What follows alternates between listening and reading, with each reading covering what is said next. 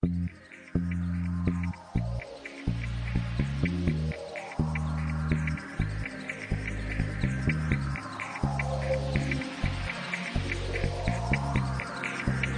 ジアンパラダイスポッドキャスト。今回はジャーナリストでラジオドキュメンタリーを数々制作している文化放送の鈴木敏夫さんをゲストに迎えして香港と台湾のドキュメンタリー映画についていろいろお話を伺うシリーズの番外編です。ビンちゃんどうぞよろしくお願いします。はいよろしくお願いします。えビンちゃんこと鈴木敏夫さんは私が文化放送在職時代の同僚で現在報道部でニュースデスクそしてニュース解説をしています。数々のドキュメンタリー番組を作っていて前回もね最新の番組についてお話をしてもらいました。そんなビンちゃんは実は台湾映画をモチーフに台湾の歴史を題材にしたドキュメンタリーも作っていますウェイダー新監督のセデック・バレとカノ1931海の向こうの甲子園の歴史的背景とその関係者の証言で構成したドキュメンタリーあの日の台湾勇士と感謝武者と鍵という番組です。今日はこのドキュメンタリー番組制作にまつわるいろいろな取材の思い出を語り合いたいと思います。みんちゃん懐かしいですね。そうですね。もう8年前になりますね。ねえ、もうこんなに経ってしまったっていう感じですよね。はい、そうですね。可能なんてまだね、ついこの前の映画という感じがしますが、まあその後ね、あのコロナ禍があって、なかなかね、台湾にもこう行けないような状況がね、ありましたけれども、まあようやくまたね、台湾旅行したいななんて方もね、たくさんいらっしゃると思いますんで、ぜひそういう方にはね、見ていただきたい映画ですよね。そうですね。でもこのドキュメンタリーを作るきっかけになったのは、やっぱり私が制作スタッフとして関わっていた可能で、野球実況アナのキャスティングの人選に協力してもらったことがきっかけでしたでしょうか。そうですね。あの、私自身はね、あの、その時の人選には特に協力してなくて、まあ、当時のスポーツ部長がね、何人かに声を、スポーツアナウンサーに声をかけて、日本人のスポーツアナウンサー役が必要だということで、まあ、文化放送のアナウンサーの何人かの中から、えー、斉藤和美というね、アナウンサーをまあ選んでいただいて、で、斉藤和美アナウンサーがこの映画にまあ出演をしているということなんですよね。うん、で、まさにこれがきっかけで、斉藤和美アナウンサーは、あの、西部担当のスポーツアナウンサーですから、はい、当時、あの、西武ライオンズの監督がね、渡辺久信さんだったと。はい。いうことで、鍋球さんですね、あの、高速球投手で鳴らして、えー、そして西武の当時は監督で、まあ、現在はあの GM という立場なんですけれども、で、斎藤アナウンサーがですね、ゲーム前の練習の際に、まあ、渡辺監督に、まあ、今度、カクカクしかじかで、まあ、あなたにゆかりのある台湾に行って映画の撮影をやるんだと。で、渡辺さん、確かあの、鍵のチームにいましたよねと。私、あの、その鍵にまつわる映画に出るんですよという話をしたんですよね。はい。で、それはもうあくまでも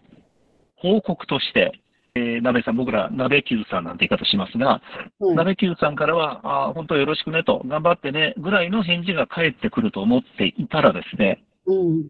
渡辺さんの話が止まらなくなったそうなんですよね。その熱い台湾愛とともにですね、いろんな話をし始めて、だからこれ、周囲で見てた人たちにとっては、斎藤アナウンサーが渡辺久信さんに野球の取材をしているように見えたと思うんですけれども、実はですね、ずっと台湾の話をしていたと。なるほどね。いうことで、で、しかもその時の話の中身がですね、えー、今日お話しさせていただく、そのセリックバレーの話だったり、はい、まあ、鍵農林のことも当然ご存知だったし、そういうふうな話をですね、熱くとうとうと語ってらしたということで、私が斉藤アナウンサーから報告を受けて、はい。だったら、ちょっと番組も作れるんじゃないかと。うん。で差し当たっては、えー、渡辺さんにちょっとお話を聞いてみたいということで、文化放送のですね、解説を渡辺さん2年担当されていたことがあって、はい。ちょうどその時に私もスポーツのディレクターだったんです。なので、まあ、一緒にあのよく出張なんかも行きましたんでね、ぜひ、じゃあ、丸さんに話を聞きたいということで、まあ、ご快諾を、まあ、いただいて、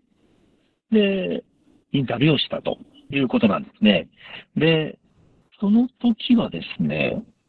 まあ、渡辺久信さんの話も聞いておこうぐらいだったんですよ。ああ、参考程度って感じですかね。参考、まあ、あの、インタビューとして流すけれども、まあ、1、2分ぐらい台湾の思い出を聞いてね、特番をもしこれから作るんであれば、その中に入れようと。で、あと、まあ、ちょっと参考になる話なんかを、大変台湾通の方でもいらっしゃるんで聞いておこうというぐらいだったんですが、ところがですね、まあ、聞いた話が、まあ、大変、まあ、すごい話だったということですよね。何がすごいかというと、まあ、その、可能という映画はですね、台湾の、まあ、西岸のね、鍵という街が舞台ですけれども、その渡辺さん自身が、河南有志という、その台湾の地元のプロ野球チームに3年間在籍していたと。鍵の街もよく知っている。で、それだけじゃなくって、えーセディックバレの舞台となった武者も訪れたことがあると。で、そうなんですかと。いうことで、まあ、いろいろと、こう、深掘りしてお話を、まあ、延々と、まあ、聞かせていただいたということなんですよ。なかなかその日本人で、鍵に住んでて、武者にも行ったことがある人ってそんなには多分いないと思うんですよね。そうですよね。セディック・バレと映画の可能をつなぐ、その橋渡し的な、そういう経験を持つ人ってなかなかいないと思うんですが、それが野球ファンだから誰でも知ってる、元西武ライオンズの渡辺久信さんだったっていう話がすごいと思うんですが、いやびっくりしましたね。だから、結果的にこの番組は、ある意味渡辺さんを中心に展開していく番組になったんですよね。なるほど。で、まあ、ストーリーとしてはね、先ほど話にありましたけれども、あの日の台湾で、勇士と感謝なんですが、でこの勇士と感謝という部分のタイトルを考えたのも渡辺さんなんですよ。あ、そうだったんですか。えーそうなんです。で、なんかいいタイトルないですかと聞いたら、何がいいかなとなって、この河南勇士と、まあ、あの、ユンスーっていうんですかね。ユンスーをまずタイトルにつけようと。で、もう一つ何がいいかな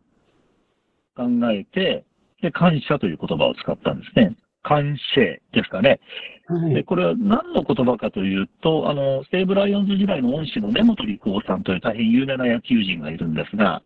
いこの根本さんが常々この感謝という言葉を口にしてらっしゃるらしいんですよ。だから、え2008年に渡辺さんが西武の監督になって、え優勝監督として胴上げされて宙に舞うんですが、その時の監督インタビューでも、やはり感謝という言葉を口にしてるんですね。だからその感謝っていう言葉っていうのは非常にその野球人、渡辺久信として、非常にこう、重い言葉なんですね。これだけじゃなくって、台湾でのプロ生活、3年間が自分にとってのその指導者としての礎になったという、台湾に対する感謝の気持ち。はあそして、有志という言葉は、これ、ユンスーという言葉は、そのチーム名でもあるけれども、まあ、そこにその、セディック族の姿なんかも重なってくるわけですよね。だから、あの、ダブルミーニング、トリプルミーニングで、このユンスーと監視という言葉を並べてみました。で、その後ろに、武者と鍵という言葉をつないで、そういう番組のタイトルにしたんですが、この武者というのは、日本と台湾の圧力の歴史である。はい。で、鍵は日本と台湾の融和の歴史であるわけですよね。はい。で、しかもそれだけじゃなくって、圧力、対立、戦いのセディックバラドラマだけれども、その中にちゃんと人と人の心とつながりとか、助け合いとか救い合いとかがあるわけじゃないですか。はい。で、鍵の檻の物語は融和だけれども、ただの美談じゃなくて、そこに台湾の人たちを見下そうとする日本人の記者が出てきたり、いろんな問題点も起きるじゃないですか。はい。つまりやっぱり物語だけじゃなくて、現実も含めて、やっぱりゼロか100じゃないんだと。物事っていうのは。だから、その中間だったりとか、その両方ない混ぜだったり、いろんなことがあるんだよっていうのを、まあ、番組の中で描きたかったんですよね。なるほどね。あの、台湾の人はもう全員日本人のことを好きに違いないとうん。思い込んでしまっている自分たちがいるじゃないですか。はい。ところが歴史を紐解くと決してそれだけではないと。うん。もちろん台湾の人は非常にこう日本のことを近しく思ってくださってますけれども、やっぱりいろんな歴史があって、今に至ってる。あの今、台湾有事なんて言葉をよく耳にしますけれども、その台湾有事という言葉を口にする前にやっぱり台湾の人たちの思いとか、台湾が今まで経てきた歴史とかを、やっぱりちゃんと知ってから、今のその、様々な安全保障を含めた問題なんかも考えなきゃいけないんだろうな、っていうことを、ちょっと最近感じるようになりまして、うん。あの、本当にこういう番組ね、また作る機会があったら作りたいなと思ってるんですが、でここまで行くと、ちょっと話大きくそれてしまったんですが、そもそも渡辺さんがなんでそんなに台湾通になったんだっていう話ですよね。になりますが、あの、もともとね、渡辺さんっていうのはもう有名な西武ライオンズの大エースだったわけですよね。はい。ただやっぱり、ピッチャーってやっぱ速球だけで押していけなくなって、やっぱ打たれ始めるわけですよね。30代の半ばになると年齢的な衰えもあります。そこで97年に西武を戦力外通告になるんですよ。うん。で、ヤクルトに移るんだけれども、ヤクルトも結果的に1年で戦力外になるんですよね。うん。つまり非常に苦しかった時期に、台湾から来ないかっていう声がかかるんですよ。はい。それが感謝だと思うんですが、で、渡辺さんは、やっぱ将来こう、ヤクルトのその1年間で、やっぱ野村監督の ID 野球というものに、こう、結構衝撃を受けたらしいんですよね。なるほどね。リズムで計算して野球を組み立てるって。で、ものすごく刺激を受けて、自分もやっぱり指導者になりたいって思いも芽生えてきて、台湾にコーチとして招かれるんですよ。はい。ところが、当時はまだ言葉ができないんですよね。全く中国語が話せないんで、はい。なかなかその、いちいち通訳がつくわけでもないし、大変なんですよね。選手で教えるのも。ああ、そう、そうですね。うん。だったら、じゃあ、お前選手兼任でやって、自らの実践で選手たちに見せてくれよという話になるらしくって、はい。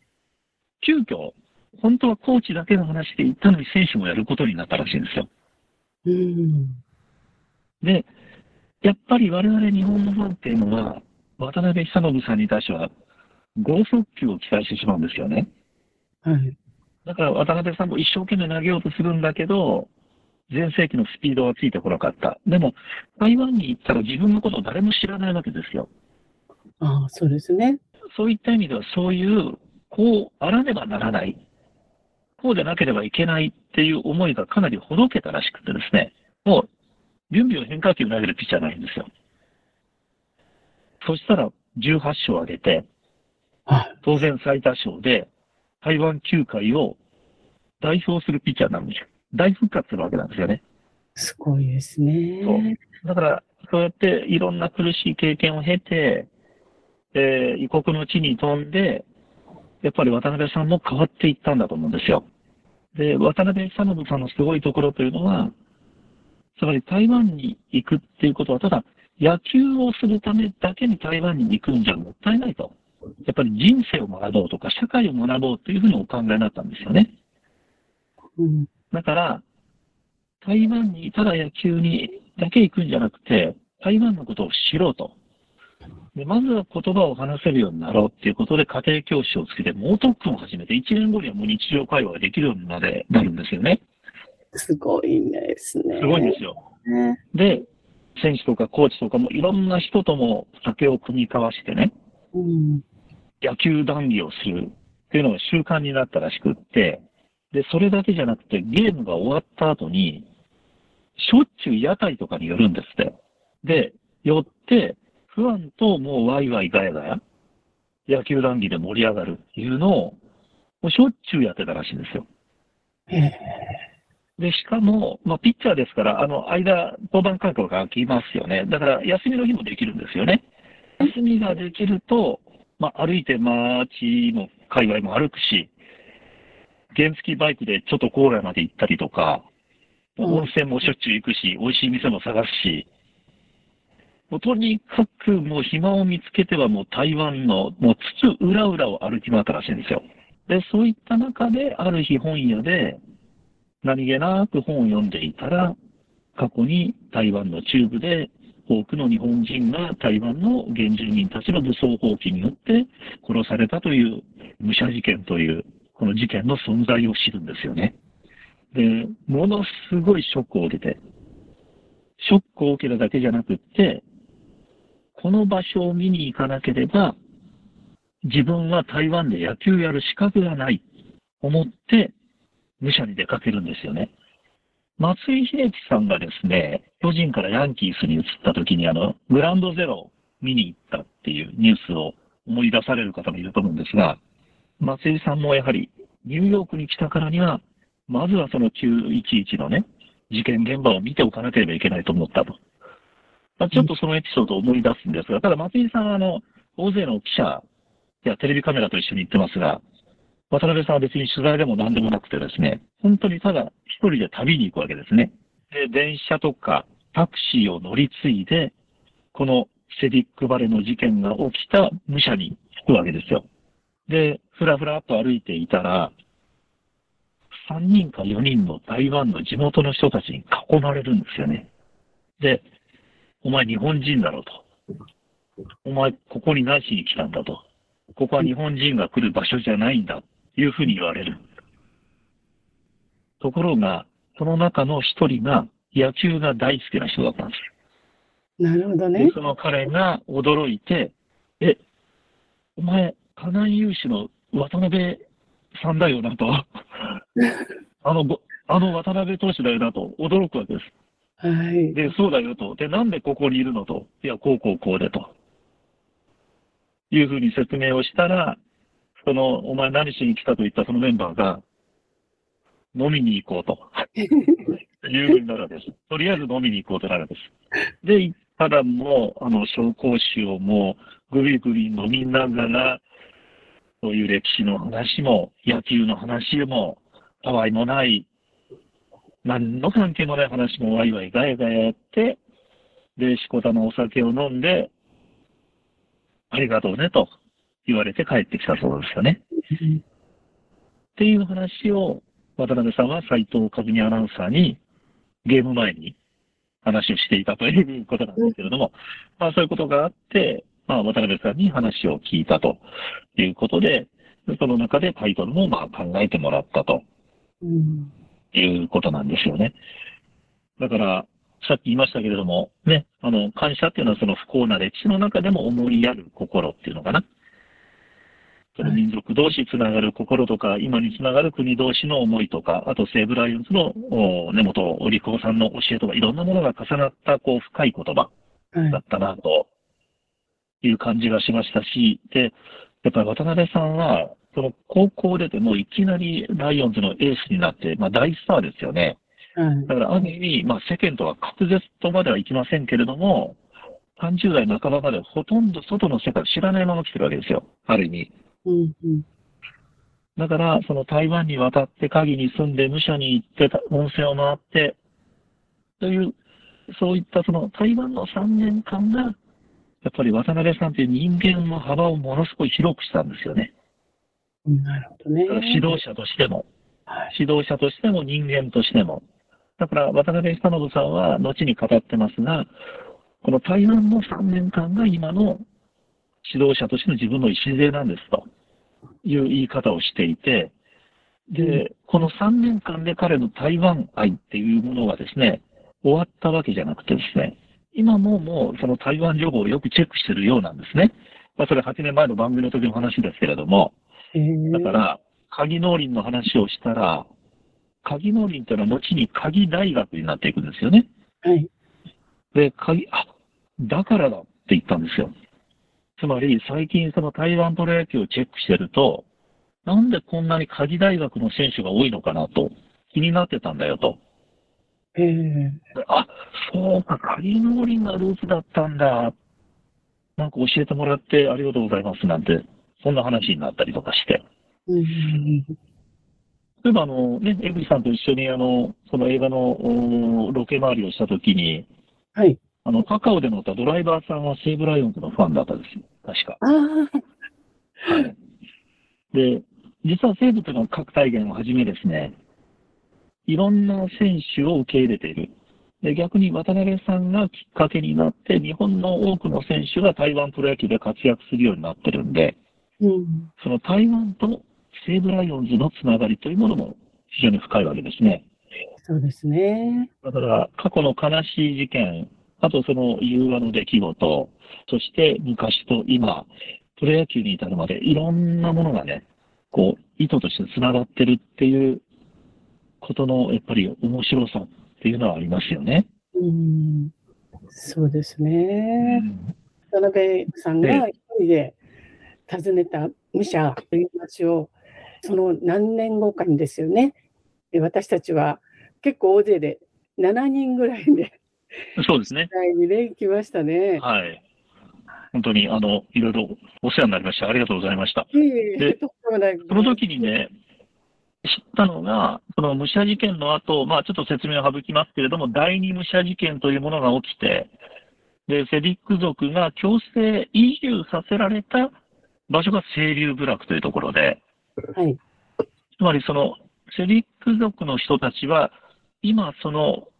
事件の舞台となった武者にはほとんどいらっしゃらないということも取材の中で知りましたよね。私は少なくともそうだったんですね。そうですね。で、その清流部落にみんなで大変親切なね、ドライバーさんに案内していただいて、向かって、映画をご覧になった方はご存知だと思いますけれども、あの、ビビアン・スーさんが演じたね、あの、オディンさんの息子さんの奥様にもお話を伺うことができるなどしましたし、まあ、このオビンさんというのは、そのね、武者事件の、まあ、生き残りと言われる、まあ、台湾の女性ですけれども、まあ、大変ね、台湾のですね、あの、現代史においても、まあ、重要な人物だと思うんですが、ちょっとそれますけど、私がですね、よく存じ上げている、あの、いわゆるユダヤ人に対するホロコーストのことをずっと研究してらっしゃる、ホロコースト教育資料センターの方もですね、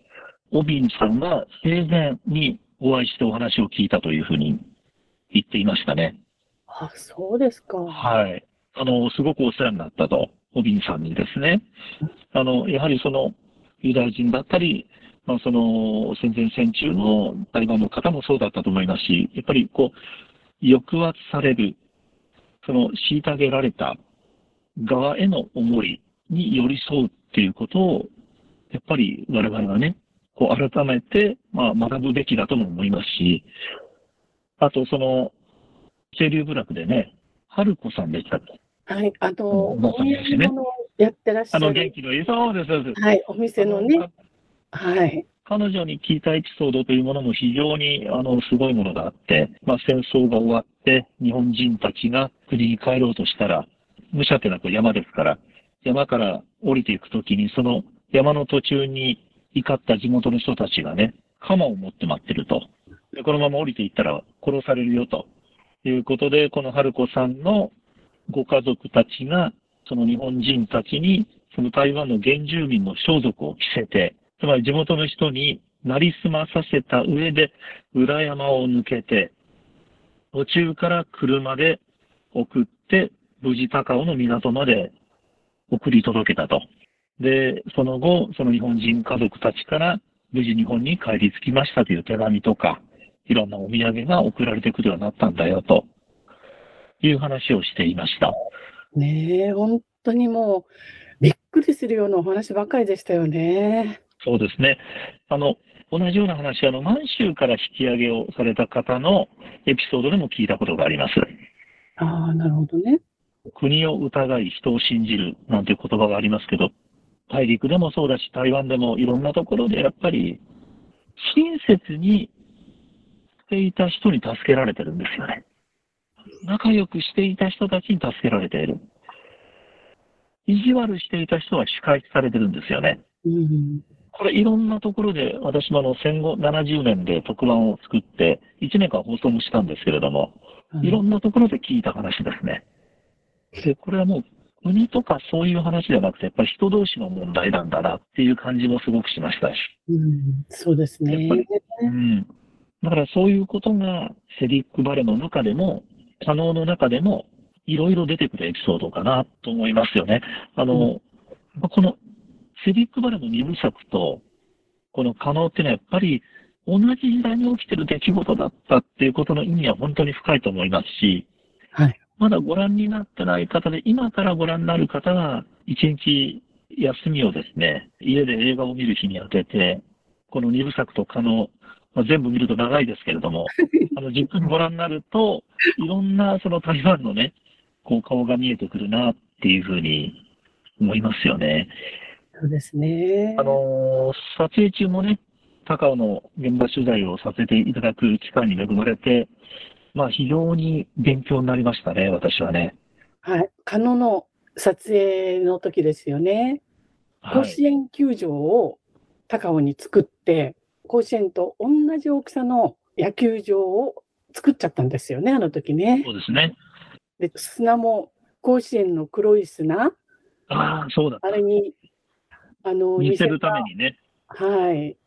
砂をまいてっていうね、えー、ご苦労も聞きました。水を何度も何度も巻きながら砂を黒くしてましたよね。そうですね。それでなんかあの、古いタイヤを粉々に砕いて、それを砂に混ぜて黒くしたって監督がおっしゃってましたね。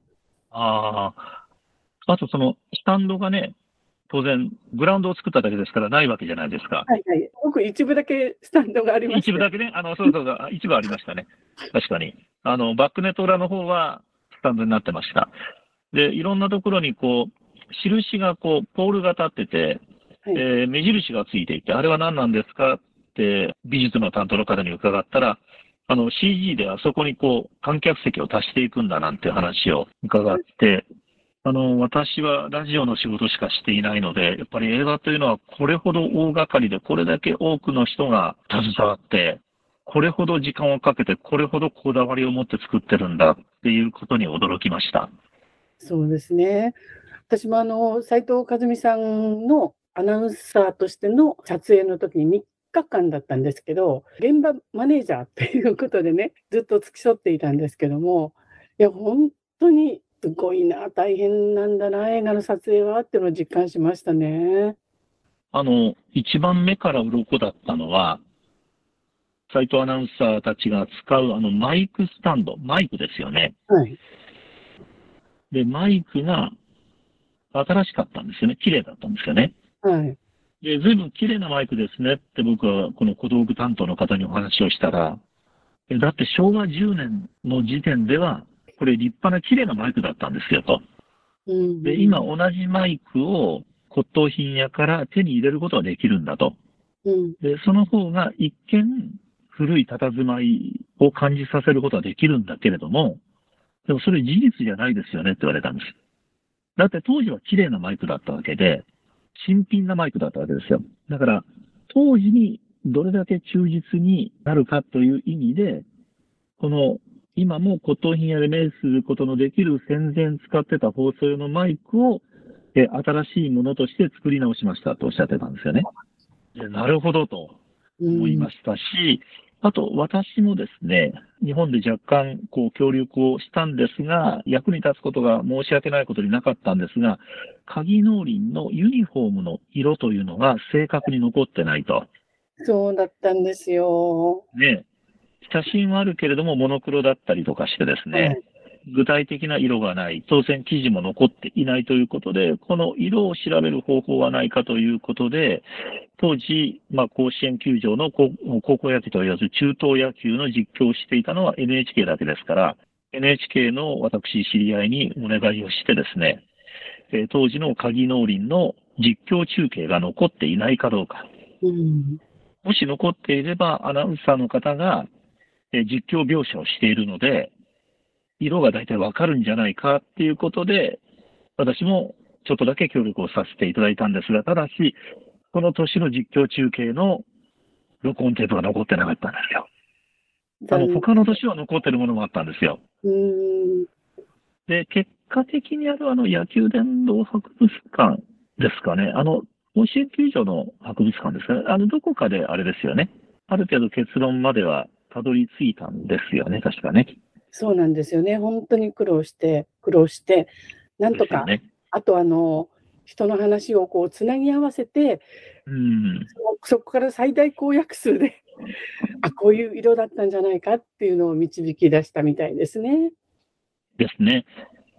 だから映画を見ている人は、これがね、あの、ホワイトであったとしても、グレーであったとしても、クリーム色であったとしても、そんなにこだわらないかもしれませんけど、やっぱり作り手としてこだわるっていう気持ちは非常によくわかりましたよね。そうですね。ええ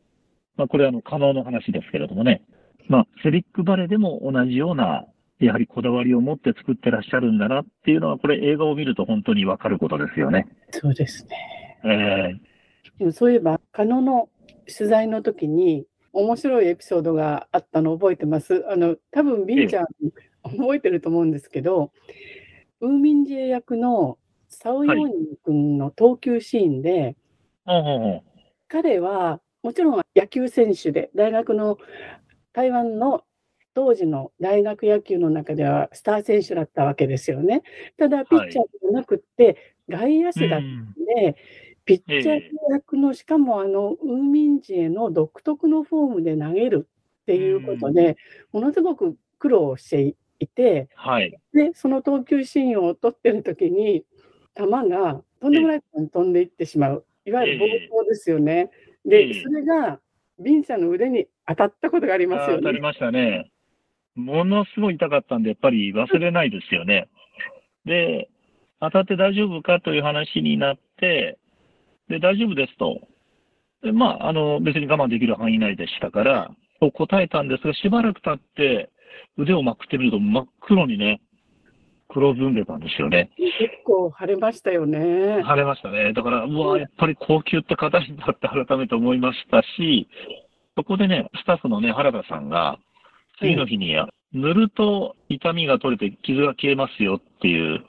なんかそういうこう、台湾独自のですね、はい、はい。えー薬というか、塗り薬買ってきてくれたんですよ。塗ると治ったんですよね。すごいですね。すごいなと思いました。はい。あちなみに、あの、ウィル・ダーシェンプロデューサーも当たって腫れたっておっしゃってたような気がしますね。じゃあみんな彼の球に当たみんった。な、ああの、投げたのが、ちょっと誰かわかりませんが、それと球が当たっただけかもしれませんが、改めて思ったのは、そうか、野球映画を撮ってるとこういうこと起きうるんだな、いうふうに思いましたよね。そうですね。そうですね。えーもう今、タオヨーニン君も大学を卒業するときに、このまま野球を続けて、プロに行くとか、社会人野球に行くとか、あるいは全く別の選択をするかということで、彼は潔く野球を諦めて、俳優の道へ進んだんですよ。どうして野球を選ばなかったのかって聞いてみたんですけども、彼はプロ野球はものすごく大変だ。いくら大学でちやほやされても、それがそのままプロで通用するかどうかはとても自信がないということで、非常に冷静に考えて俳優の道を選んだんですよ。ご活躍。はい。今も活躍して、野球はね、体力的にも年齢的なリミットがありますけど、ええ俳優は、まあね、うん。年を重ねれば重なるほどね。また味が出てきて、うんいい俳優になったりするので、まあ、彼はそういう道を選んだん、あ選んだってるんだなっていう感じで、今もね、見守っていますけどね。ええなるほどね。そうか、まあ、8年経つとね、そうやって皆さんもね、いろいろと生活に変化も、仕事に変化もね、あるでしょうね。そうなんですよ。だから、当時、加納の野球選手役をやっていたメンバーたちは、今、全員もう野球から離れてますね。うーん。あそうですか。そうなんです。だから、上手だったですけどね、みんなね。そうなんですよね。だから、うんいかにやっぱり野球って厳しい、大変なもんなんだなっていうのをね、実感しましたうんうんね。うんうん。あそうですよね。ねあの、渡辺久信さんがね、台湾に渡った頃は、まだまだ台湾の野球っていうのは発展途上だったみたいで、はい。まあ、サインの出し方とか戦略の立て方とかね、変化球の投げ方とか、まあ、いろんなものを彼はやっぱ伝授して帰ってきたと思うんですけれども、今まあ大変ね、台湾もプロ野球チームとしても強くなってますしね、やっぱり野球でこう食べていくっていうのはね、これはこれでまた大変なね、そうですね。ことなんでしょうね。あと、セビックバレーとカノを見て、まあ、カノはね、あの、取材もさせていただいた上ですけれども、もう一つ、こう、新鮮だなと思ったのが、このウェイダッシャン監督の、その前の改革7号もそうですけれども、えーこのセビックバレーもカノも、舞台が台北じゃないんですよね。そうですね。まあ、放射汚染の映画っていうのは日本家屋の残ってる電源都市だったりすることが多いですけれども、ちょっとそれとはまた違うんですよね。あえてその地方を映すというよりも、まあ、実話のテーマがその地方であったりとかですね、まあ、ありのままの台湾の景色とか、この人の様子みたいなものをこう描く。まあ、そういうなんか名手なのかなっていうふうに思ったんですけれどもね。そうですね。だから、ウェイ監督はやっぱりその台湾の歴史を多くの人に伝えたいっていう、そういうご自身の中の大テーマがあるので、そうするとやっぱり台湾の歴史のいろんなことが起こった場所となると、やっぱり台北という都市部ではなくって、その他の地域になるっていうことなんでしょうかね。あの、取材に行かせていただいて知ったのは、